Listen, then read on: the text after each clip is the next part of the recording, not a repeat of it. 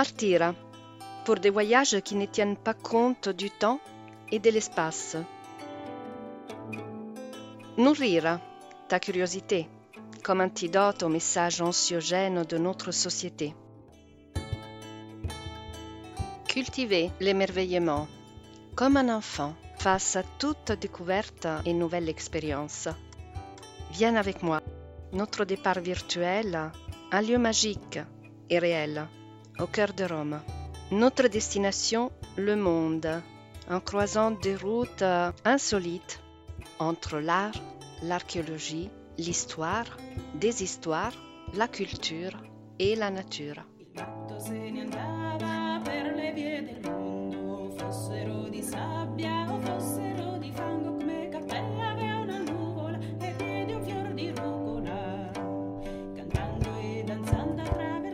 Comme un voyage, le podcast pour toi et pour tous les humains curieux.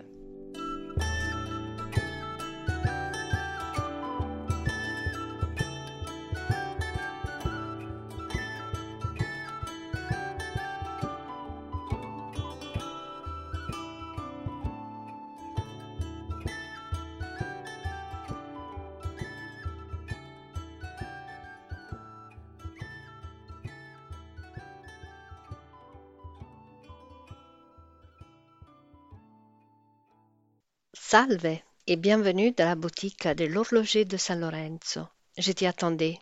Tu es nouveau? Alors, dans ces cas, si tu veux savoir qui est l'horloger de San Lorenzo, qui suis-je et ce que je propose dans cette saison de podcast comme un voyage, je te conseille de faire un saut en arrière et de commencer par l'épisode 0 avant de revenir ici. Et pourquoi pas tous les épisodes précédents?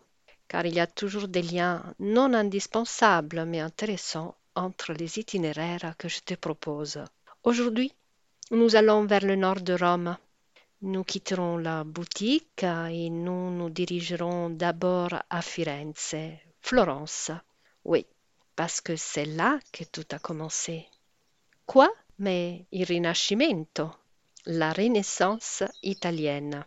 Je crois que la notion de renaissance est universellement connue par vraiment tout le monde, comme la Joconde d'ailleurs. Mais est-ce que tu sais exactement ce qu'elle est et représente, comment et pourquoi elle a eu lieu, et aussi que ce fut un phénomène culturel qui ne s'est pas limité à son berceau originaire, Florence, et en plus, est-ce que tu connais son aspect plus mystérieux, onirique, fantastique? Bien, nous allons commencer par le commencement. Et pour cela, voilà, nous prendrons la route nationale appelée Cassia, une route qui suit le tracé de l'ancienne voie romaine qui joignait Rome à l'Étrurie.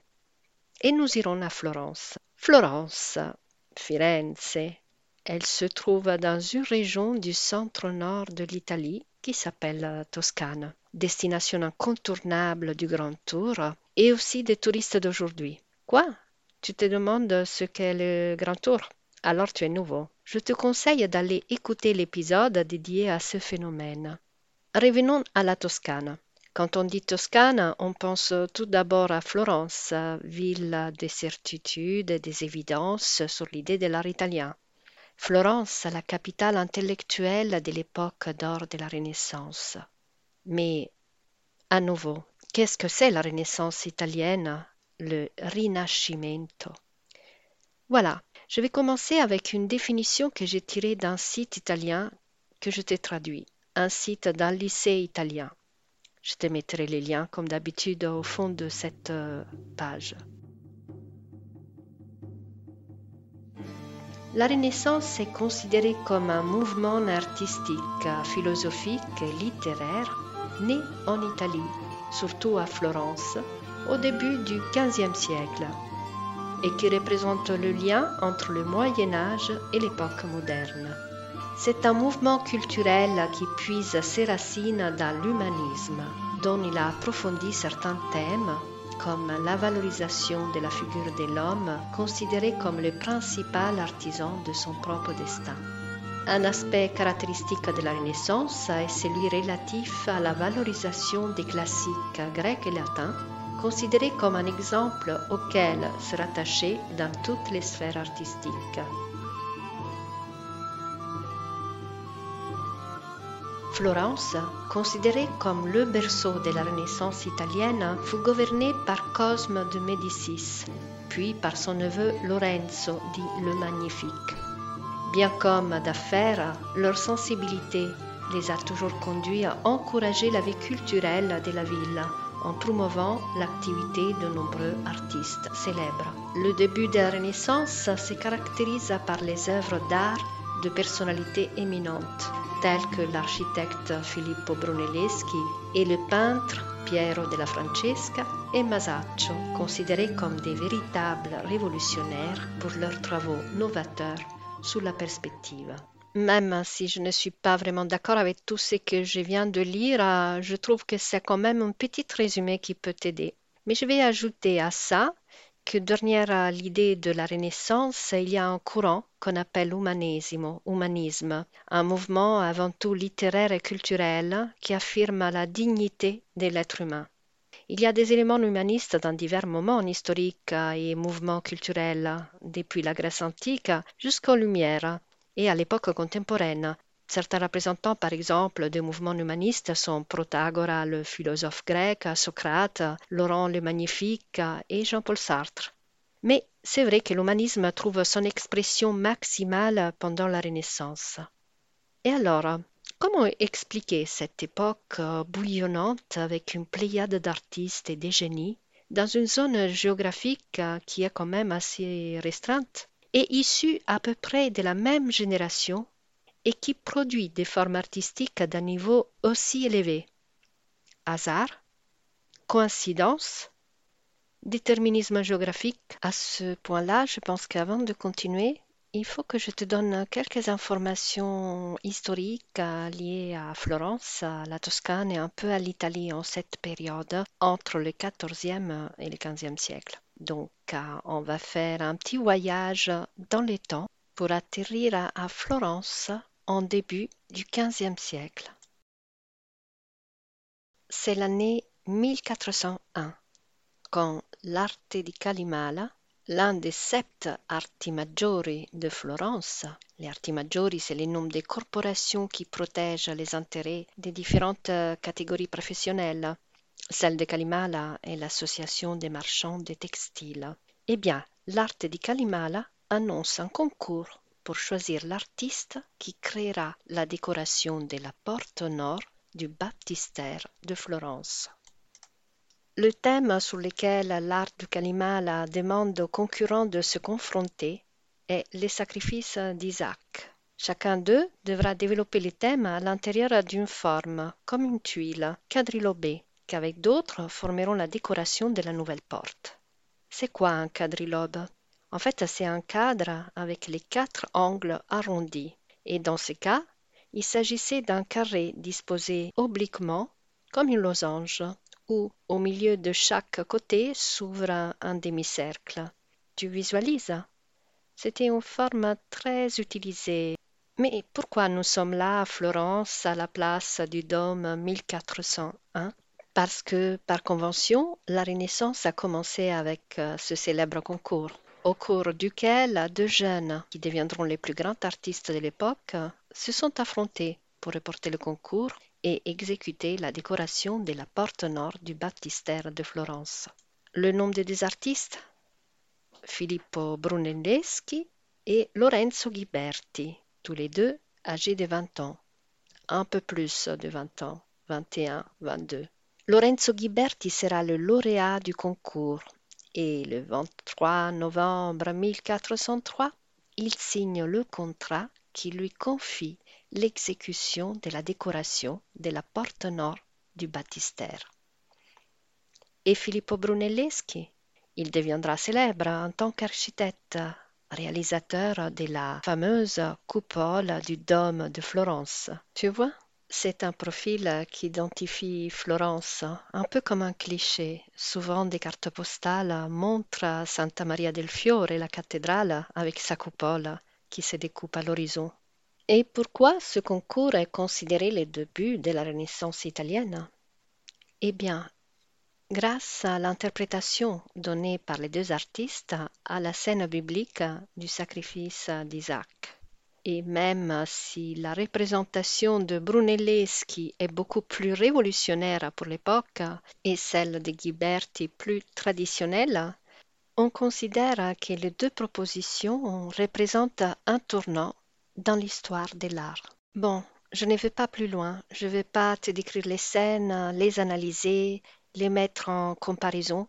Pour cela, je te laisse euh, un lien avec un article que j'ai écrit ou si tu as envie, tu pourras approfondir. Moi, je voudrais plutôt euh, continuer pour pouvoir t'amener au vif du sujet, c'est-à-dire à, l'autre face de la Renaissance. Pour conclure avec ce célèbre concours, il y a une chose qu'il faut dire. Nous avons ici dans ces deux solutions une trace tangible de ce renouveau artistique qui naît un peu comme une polémique contre le gothique tardif. Et ce renouveau naît à Florence et dans le moment de l'ascension de la classe bourgeoise qui veut se contraposer au goût aristocratique des cours de l'aristocratie féodale. Si l'esprit gothique, surtout l'esprit gothique tardif, est lié au goût raffiné, courtois des cours médiévales des puissants seigneurs féodaux, il Rinascimento est intimement lié à la nouvelle réalité sociale de l'ascendante bourgeoisie italienne. Il faut rappeler que bourgeois est un terme issu du mot bourg. Le bourg, la ville qui se contrapose au château et au fief. Suite au renouveau des villes au XIe siècle, ces villes cités-États sont dotées des lois et des magistratures indépendantes des grands seigneurs féodaux. Ensuite, et à partir de la fin du XIVe siècle, des personnalités influentes avec des rôles importants dans la municipalité parviennent à conserver le pouvoir plus longtemps, jusqu'à arriver à le conserver à vie, le rendant parfois héréditaire. C'est la fin de l'époque communale et le début des grandes seigneuries italiennes. Tu connais sûrement le nom de certains de ces familles, comme les Medici, les Médicis, ou les Visconti, les etc. Tous des seigneurs qui ont pris leur pouvoir lors de ces changements. Ces mêmes familles deviennent les grands mécènes de la Renaissance, noyaux du pouvoir politique, aussi bien qu'économique. Ils choisissent consciemment d'adhérer à un goût opposé à l'ancienne aristocratie féodale. On peut donc dire que le Quattrocento comme on appelle l'art italien de ce début du XVe siècle, est la projection et la recherche artistique en polémique et en contraposition avec l'ancienne classe dirigeante. D'ailleurs, même la figure de l'artiste, comme on le conçoit encore aujourd'hui, naît en cette époque. L'artiste comme expression de la puissance créatrice de l'homme. Les peintres, les sculpteurs, les architectes, métiers artisanaux au Moyen Âge, deviennent, avec la Renaissance, art intellectuel, au même titre que les écrivains et les philosophes. Pour résumer, en Italie, entre XIVe et XVe siècle, s'affirme d'abord l'humanisme, puis la Renaissance, et la prise de conscience de vivre un renouveau culturel, source de grande fierté, et en conséquence de nouveautés artistiques extraordinaires et des personnalités illustres et universellement reconnues comme euh, Leonardo da Vinci, Michelangelo, Raffaello, Masaccio, Sandro Botticelli, Carpaccio, Andrea Mantegna, Giovanni Bellini, Filippo Brunelleschi Léon Baptiste Alberti, et je m'arrête parce qu'il y en aurait beaucoup d'autres. Et encore aujourd'hui, dans l'imaginaire collectif, l'Italie de la Renaissance apparaît comme une parenthèse heureuse, une époque prospère et opulente pour toute la société et les couches sociales de l'époque. Mais tout comme les siècles du Moyen Âge sont souvent analysés sans critique comme immobilistes et malheureux, nous avons tendance à commettre la même erreur d'appréciation en ce qui concerne le XVe siècle. Je vais donc démystifier un peu cette certitude avant de continuer notre voyage. Tu sais qui a utilisé pour la première fois ce terme Rinascimento Renaissance, Giorgio Vasari. Vasari, peintre lui-même, nous a laissé des biographies très précieuses, même si parfois un peu partisanes, de cette époque et de ses protagonistes. Mais il écrit son œuvre, les vies des plus excellents architectes, peintres et sculpteurs italiens entre 1550 et 1568, bien au-delà du crépuscule de la Renaissance. Tu te souviens, dans le voyage à Bomarzo, je te parlais de cette date, le 1527, la date du sac de Rome, comme une date qui quelque part annonce la fin, le crépuscule de la Renaissance, du moins de la Renaissance italienne. Ensuite, juste pour mettre en question une autre certitude, tu savais que l'Italie du XVe siècle, d'un point de vue social et économique, est moins active et dynamique que l'Italie du XIIIe siècle l'Italie des municipalités, des communs, des grands voyages des marchands italiens, de l'émancipation de la seigneurie féodale. En fait, le XIIIe siècle a représenté pour l'Italie un âge d'or, tant d'un point de vue économique que politique. Mais à partir de la seconde moitié du XIVe siècle, les choses changent.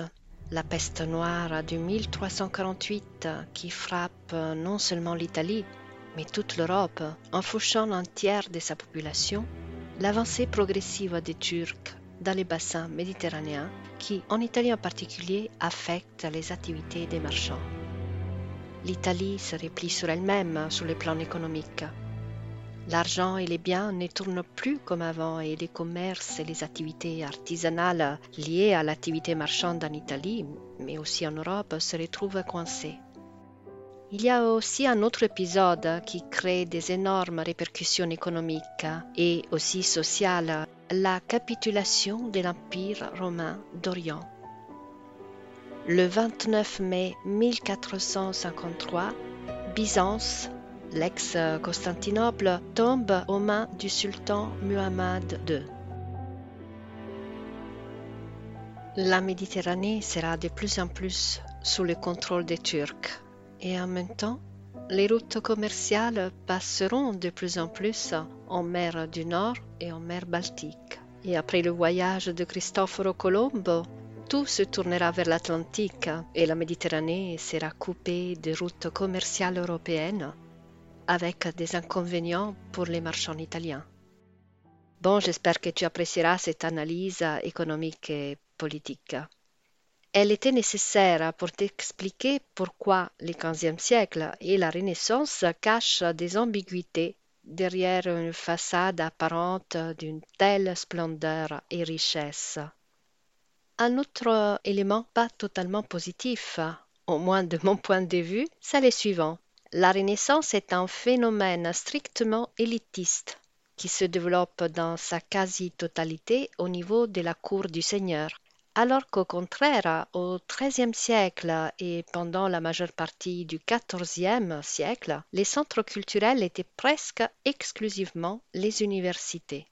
Oui, je suis en train de te démanteler un peu un mythe, ou plutôt de redimensionner une vision trop positiviste de cette époque à opposer à une vision totalement négative, pauvre et sombre du Moyen Âge.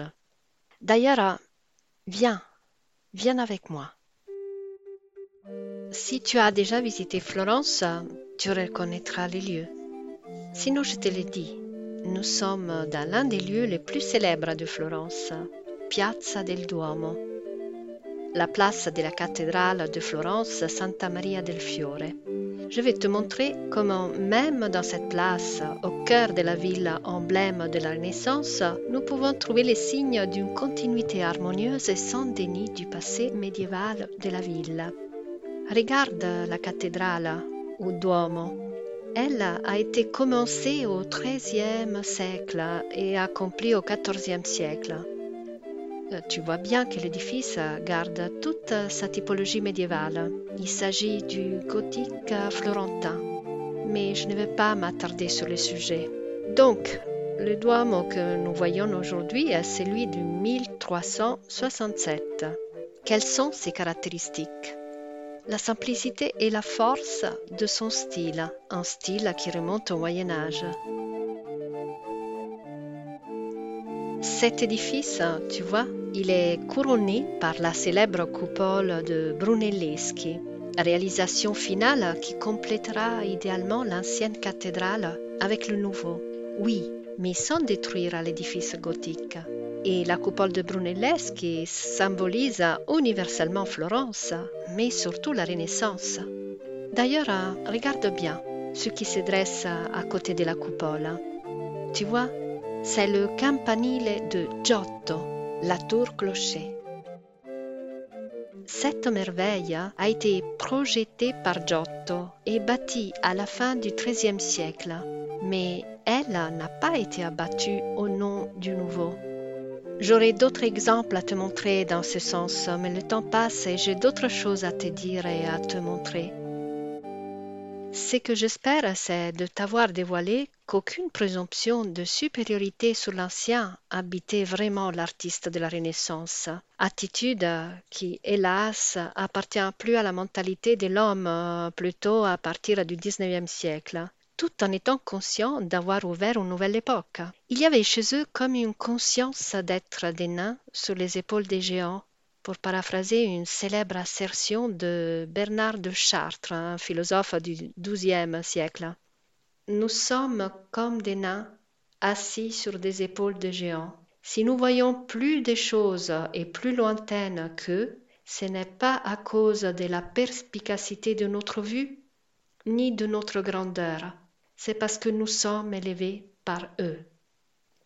La véritable rupture, le choc réel dans cette ligne de continuité ne se produira en Italie qu'après la descente de Charles VIII, un épisode historique qui mettra fin à la saison d'or de la Renaissance italienne et à la saison d'or de Florence.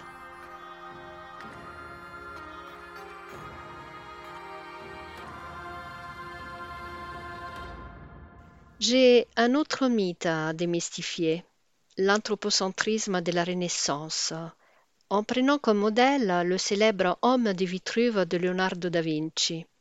Tu le connais sûrement. Il est autant connu, célébré et banalisé que la Joconde. Et souvent l'explication la plus répandue est qu'il représente l'homme mesure de toutes choses. L'homme vitruvien, oui, l'homme au centre de l'univers. Par contre, est-ce que c'est vraiment ainsi? Est-ce que c'est vraiment cet anthropocentrisme si poussé? Vraiment, il y a cette conception en Leonardo et chez les maîtres de la Renaissance Bien sûr, il y a une volonté de rendre à l'humanité toute son autonomie pour la sévrer de l'absolutisme religieux, sans pour autant perdre le lien avec la religion. Mais que l'autonomie de l'homme? Non, aussi l'autonomie de la nature, car la réalité naturelle existante sera perçue comme manifestation autonome par rapport à la divinité. Et en plus, on s'appuie sur l'essence et l'expérience directe pour enquêter et comprendre la nature. Mais, et ça on le verra à nouveau plus tard, elle est également étudiée à l'aide de pratiques magiques, alchimiques et astrologiques. D'ailleurs, Leonardo nous le prouve avec ses carnets d'études autant qu'avec euh, sa personnalité. Il était animaliste, végétarien et pionnier de l'antispécisme, cette vision du monde qui rejette la notion de hiérarchie entre les espèces animales et plus en particulier la supériorité de l'être humain sur les animaux. Comment pourrions-nous imaginer qu'un tel homme, symbole de la Renaissance, soit le créateur d'une icône de l'anthropocentrisme, du spécisme, de l'homme dominant les autres êtres vivants et la nature? Et là, on est arrivé au cœur du sujet et de l'itinéraire, du véritable itinéraire d'aujourd'hui. L'image d'une Renaissance équilibrée, rationnelle, à vocation scientifique et qui s'oppose donc à l'hybride, au fantastique. Tout ça, c'est un mythe, un mythe cultivé et nourri sous les bancs des écoles et des universités dans les décennies passées et colporté encore aujourd'hui par une culture populaire qui se base sur des assertions simplistes et figées. Et nous voilà arrivés au mythe numéro un, celui qui me tient le plus à cœur de démystifier pour toi et avec toi. Une vision de la Renaissance en tant qu'époque euh, dominée par la rationalité et la domination de l'homme sur la nature, opposée à une époque dominée par l'irrationnel, euh, le fantastique et la superstition, et totalement dominée par la religion. Comme je t'ai déjà dit, nous retrouvons souvent l'investigation de la nature à travers l'occulte et la séduction de la magie, même chez des philosophes et des artistes de la Renaissance. En premier, Leonardo da Vinci. Et à propos de ça, j'ai un souvenir à, partager avec toi. Il faudra revenir à San Lorenzo, le quartier de Rome où se trouve notre boutique de l'horloger, et là où il y a l'université La Sapienza. Et il faudra revenir à, la fin des années 80. À l'époque, j'ai fréquenté l'université et dans l'un des cours les plus intéressants de ma carrière d'étudiante, j'ai eu, comme euh, peut-être toi aujourd'hui, le premier démantèlement de mes convictions monolithiques sur la Renaissance. Le plus intéressant est que je l'ai eu lors d'un cours d'histoire de l'art de l'Inde et de l'Asie centrale. Mais les professeurs de cette euh, matière était un véritable homme de connaissance et de sagesse. Mario Bussagli, connu pour ses recherches sur l'art du bouddhisme de la région du Gandhara, mais celle-ci est une autre histoire aussi. Ces cours étaient une source inépuisable de découvertes et de connexions entre des aspects disparates de l'expérience et de la culture humaine sans le comportement étanche qui enferme les disciplines. Et ce fut un jour, lors de l'un de ses cours, qu'il nous parla de Botticelli et de Leonardo. Oui, euh, tu as bien entendu. Il parla de Botticelli et de Leonardo da Vinci pendant un cours de histoire de l'art de l'Inde et de l'Asie centrale. En fait, euh, ce qu'il a réussi à faire ce jour à Boussagli, c'est de renverser toutes mes convictions de jeune étudiante figée et sans nuance sur la Renaissance. La leçon en question était particulièrement portée sur euh, Leonardo da Vinci. Et Boussagli nous a dévoilé un Leonardo et quelque part aussi une Renaissance pour, euh, pour ainsi dire, ésotérique, amateur de l'astrologie et probablement plus que ça et pour faire euh, tout cela, il a utilisé comme modèle une œuvre célèbre de Leonardo, l'Ultima Cena, la scène. Pour cela, on va laisser Rome et je t'amène à Milan, tout au nord d'Italie, euh, dans la région appelée Lombardie. Milan, où Leonardo a vécu une bonne partie de sa vie à la cour de Ludovico Sforza. La scène est une fresque qui est exécutée par Leonardo autour du 1484 et qui se trouve à Santa Maria delle Grazie. Pour en savoir plus euh, sur l'origine et sur toute l'histoire complexe euh, de ces chefs d'œuvre, je te laisse euh, comme d'habitude des liens. En tout cas, tu le connais sûrement. Rien que pour l'utilisation de l'œuvre dans le livre et le film Da Vinci Code, les codes Da Vinci. Tu peux ouvrir les liens avec les images des œuvres que j'ai ajoutées pour toi juste en bas de la présentation de l'épisode. Tu regardes? Et pendant que tu regardes, je vais te redire un peu ce que j'ai appris ce jour avec un professeur censé de donner des cours d'histoire de l'art de l'Inde et de l'Asie centrale. Nous sommes devant la scène, l'ultima cena di Leonardo da Vinci, dans le réfectoire de Santa Maria delle Grazie. Tu peux ouvrir le lien avec les reproductions des œuvres d'art que je t'ai mis au fond de cette page. En plus du message explicite lié au thème religieux ou à l'étude de la psychologie humaine, il y a souvent un autre message implicite, un message plus occulte et mystérieux. Pour Leonardo, le rôle de son art n'est pas tant l'imitation de la nature, mais la tentative de saisir la structure la plus cachée des choses, au-delà des frontières avec l'invisible. Ici, dans la scène, par exemple, la disposition des douze apôtres avec au milieu le Christ renvoie à une autre lecture. À travers le visage de Jésus, Leonardo peint l'univers et l'éternel, et tout en soulignant chez les apôtres ces mouvements de l'âme, i moti dell'animo. À travers eux, ils représentent aussi un modèle astrologique où Jésus est la divinité solaire et chaque apôtre représente un signe astrologique et la planète correspondante. Et même la division en quatre groupes de trois personnages renvoie à la fois aux quatre saisons et aux quatre éléments terre, air, feu, eau. Et on part de la lumière montante du bélier au mysticisme représenté par les signes des poissons. On part de Simon, qui est le bélier, à Bartholomé, qui est le poisson, de droite à gauche en regardant le tableau. Chez Leonardo, le philosophe s'allie au scientifique, au savant, à l'expert d'occultisme et de magie.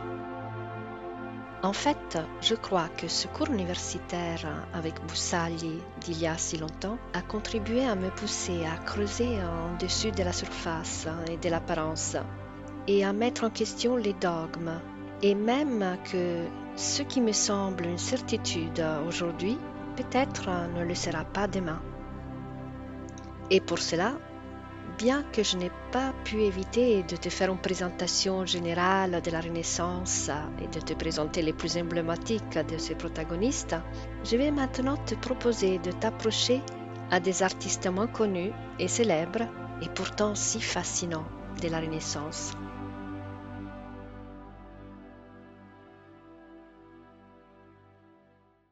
Cela va me permettre de te présenter une idée qui a été développée par euh, plusieurs historiens de l'art, en particulier un qui s'appelle Eugenio Battisti, c'est-à-dire l'idée de l'anti-rinascimento, l'anti-renaissance pour ainsi dire, ou l'autre face de la Renaissance. Je te parlerai en particulier de deux artistes, Piero di Cosimo et Dosso Dossi.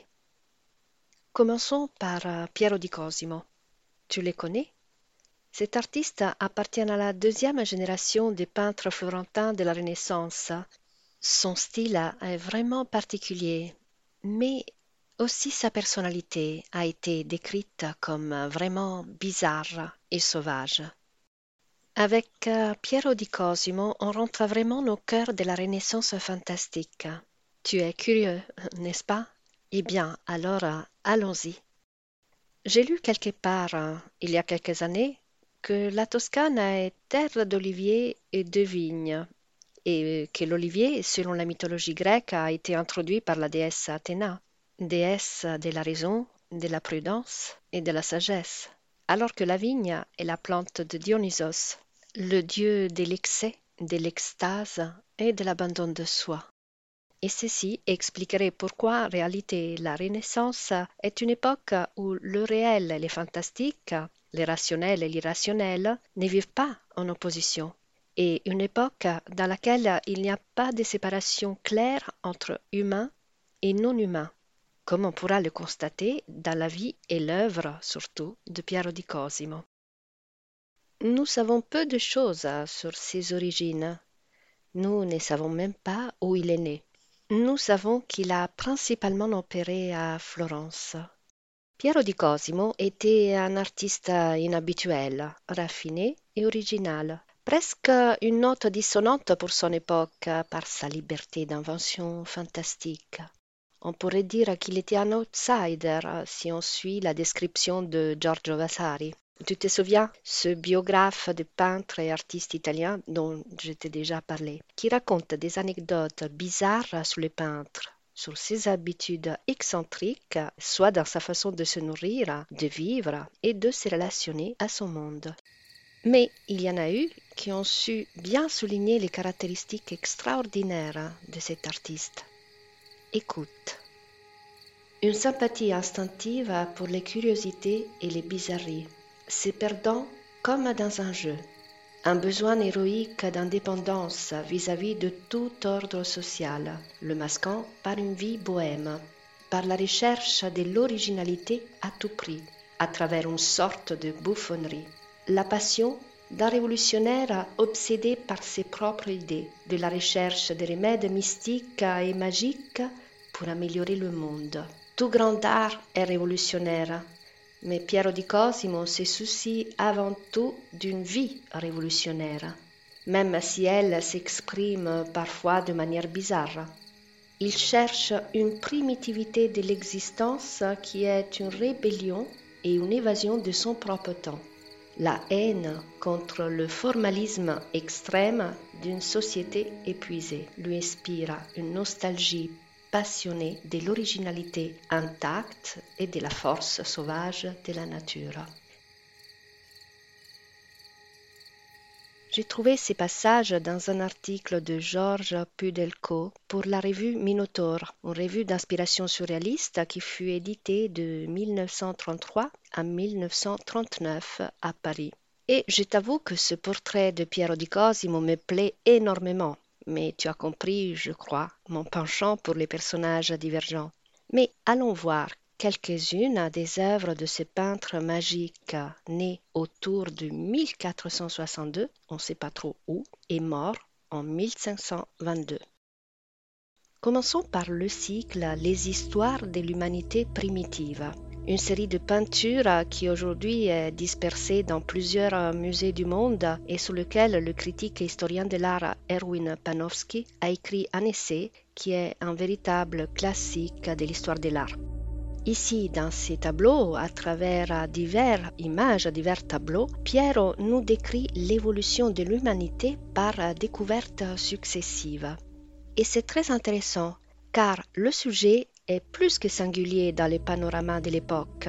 La vision des premiers stades de l'humanité comme un processus d'évolution lente vers la civilisation était en fait contraire aux doctrines dominantes tant celle chrétienne, qui était liée à la création biblique, que celle néoplatonicienne, la philosophie qui dominait à l'époque de la Renaissance, qui parlait plutôt, comme dans l'Antiquité, d'un âge d'or dont l'homme, en déclin inexorable, s'éloignerait peu à peu.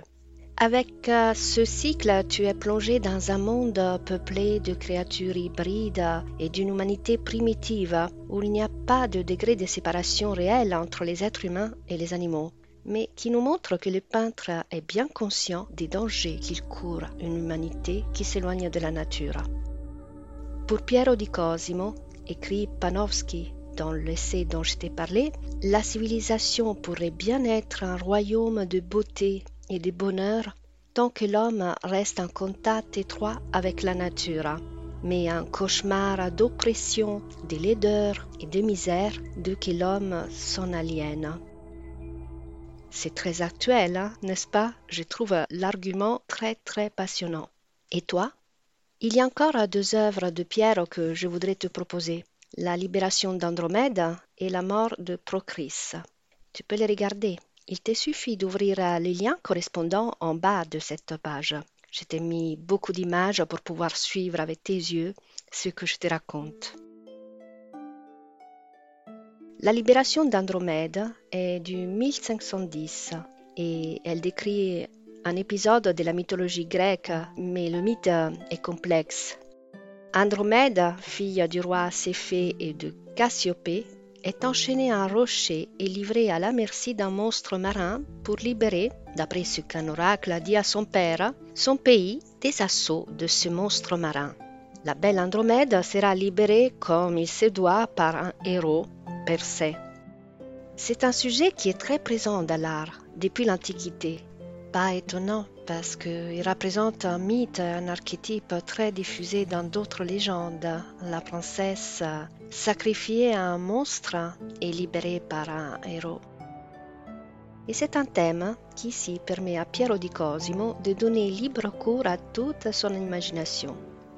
Il choisit de représenter tous les moments de l'histoire en un seul tableau, un peu comme une bande dessinée, comme un conte circulaire. Les différentes scènes s'enchaînent en fait de manière circulaire et les personnages sont représentés plusieurs fois. Persée, par exemple, arrive en volant grâce aux ailes de Mercure à haut à droite du tableau. Ensuite, évidemment, il est représenté en combat avec euh, le monstre dragon. Le père d'Andromède a un turban blanc et il est soit à droite qu'à gauche. Il y a un public aussi qui assiste à la scène avec des émotions et des postures très différentes. Et un groupe de personnages passionnés de musique qui assistent à la scène avec des instruments de pure fantaisie créés par l'imagination de l'artiste. Il y a des larmes, des rires et des poses très théâtrales. Au centre du tableau, là où ton regard s'est posé sûrement en premier avant de regarder les détails avec moi, c'est le combat entre Persée et le dragon, l'épisode qui est mieux mis en valeur. Le moment que Piero di Cosimo a sûrement préféré, car il lui a permis de représenter ce monstre que tu vois et donner libre cours à son imagination. Il s'agit d'une créature entre le dragon et les monstres marins avec une longue queue serpentine à écailles, des pattes palmées dotées de longues griffes et une sorte de collerette rouge. L'atmosphère générale qui se dégage dans ces tableaux est très étrange et onirique. Moi, quand je l'ai découvert, bah, il m'a totalement fasciné. Et pour terminer avec Piero di Cosimo, je te propose un tableau qui se trouve aujourd'hui à la National Gallery de Londres. La mort de Procris, racontée aussi par Ovide dans les Métamorphoses. Céphale possédait des flèches infaillibles et il avait un chien, grâce auquel il arrivait toujours à capturer ses propres proies. Car tout ça, c'était un don de la déesse Artémis, donc un don magique. Un jour, il était à la chasse, armé de ses flèches et avec son chien, mais Procris, son épouse, jalouse, le suivit en se cachant pour vérifier que Céphale ne la trahisse pas. Confondue avec un animal qui se déplaçait dans les buissons, elle fut tuée par son propre mari. Le sujet du tableau était mis en question, car Céphale n'était pas un satyre comme dans les tableaux. Et en plus, les blessures à, la gorge, au poignet et à la main de Procris, tu peux voir, hein, sont incohérents par rapport à la narration d'Ovide. Donc, il y a beaucoup de mises en question sur le thème de ce tableau. Peu importe. Si tu as été charmé comme moi par ce tableau, c'est parce qu'il dégage de la mélancolie et de la tendresse aussi. Regarde la main du satyre qui déplace une mèche de cheveux du front de Procris morte et une sensation de mystère et de poésie en même temps. Et même la composition du tableau a un rôle dans ces émotions, avec de part et d'autre les deux figures du satyre et du chien de chasse qui encadrent au milieu le corps allongé de Procris. Et derrière elle, un paysage lacustre qui est rendu bleu par la brume, peuplé d'animaux. Il y a d'autres chiens, un pélican, quelques hérons et des bateaux des détails qui expriment tout le sens de la nature et l'attention avec laquelle le peintre l'a représenté. Et de ce tableau si doucement triste, je vais passer à Dosso Dossi, un autre peintre qui illustre très bien cet aspect autre de la Renaissance. Dosso Dossi, c'est le pseudonyme de Giovanni Francesco di Niccolò Luteri, né en 1468 et mort à Ferrare en 1542. Il était l'artiste principal de la cour d'Este de Ferrara, une ville magnifique encore aujourd'hui et siège de l'une des seigneuries les plus raffinées de la Renaissance italienne. Oui, parce que pour explorer la Renaissance italienne, il ne faut pas que se rendre à Florence. À Ferrara, il y a l'un des courants de la Renaissance italienne qu'on appelle l'école de Ferrara commencé sous la seigneurie de Lionello d'Este vers le milieu du XVe siècle. À ces courants ont appartenu des artistes originaux, des grands artistes, mais qui s'éloignent des caractères propres au courant florentin. Par exemple, l'école de Cosme Tura, du nom de son fondateur. Avec euh, ses personnages aux couleurs vives et irréelles qui rendent les sujets métalliques et figés immergé dans une atmosphère surréaliste et onirique. Il y a d'autres artistes à Ferrare extraordinaires, tels que Francesco del Cossa et Ercole de Roberti, et Dosso Dossi, qui appartiennent à la deuxième génération de l'école de Ferrara. Dans ses œuvres, comme si bien l'a dit un grand spécialiste de la Renaissance italienne, Bernard Berenson, on respire l'air de la terre des fées. Commençons donc avec une peinture conservée à Cracovie et qui représente un sujet vraiment unique. Tu peux l'observer toujours ouvrant Liliane avec les œuvres de cet épisode. Tu le vois? Que représente-t-il? Jupiter, peintre de papillons. Jupiter est reconnaissable à la foudre à ses pieds, à gauche du tableau, et est représenté en peignant des papillons sur une toile derrière laquelle s'élève un arc-en-ciel d'or. Les dieux apparaissent en extase créatrice, une extase qui l'aliène de ce qui l'entoure, tandis que le dieu Mercure veille sur lui et d'un geste de l'index, il se retourne, invitant au silence une femme qui se précipite vers le dieu, à droite du tableau, et qui pourrait perturber la concentration créatrice de Jupiter. Et compte tenu de la particularité du sujet, diverses interprétations ont été données, dont deux en particulier. La première interprète le sujet comme une allusion à la nécessité de défendre les moments d'oisiveté de Jupiter, représenté ici avec les traits du duc de Ferrare Alfonso d'Este. Les peintres auraient eu donc l'intention de comparer les passe-temps de Jupiter avec ceux du duc. Les papillons seraient l'allégorie des opérations douces et désengagées typiques des loisivetés du Jupiter-duc.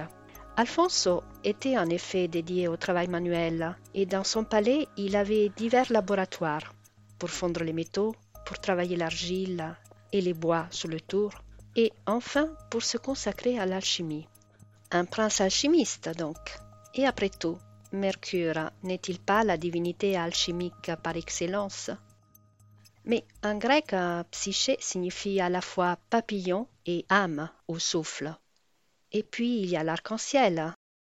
Dans la mythologie grecque était Iris, déesse aux ailes d'or, messagère des dieux, donc un pont entre le ciel et la terre.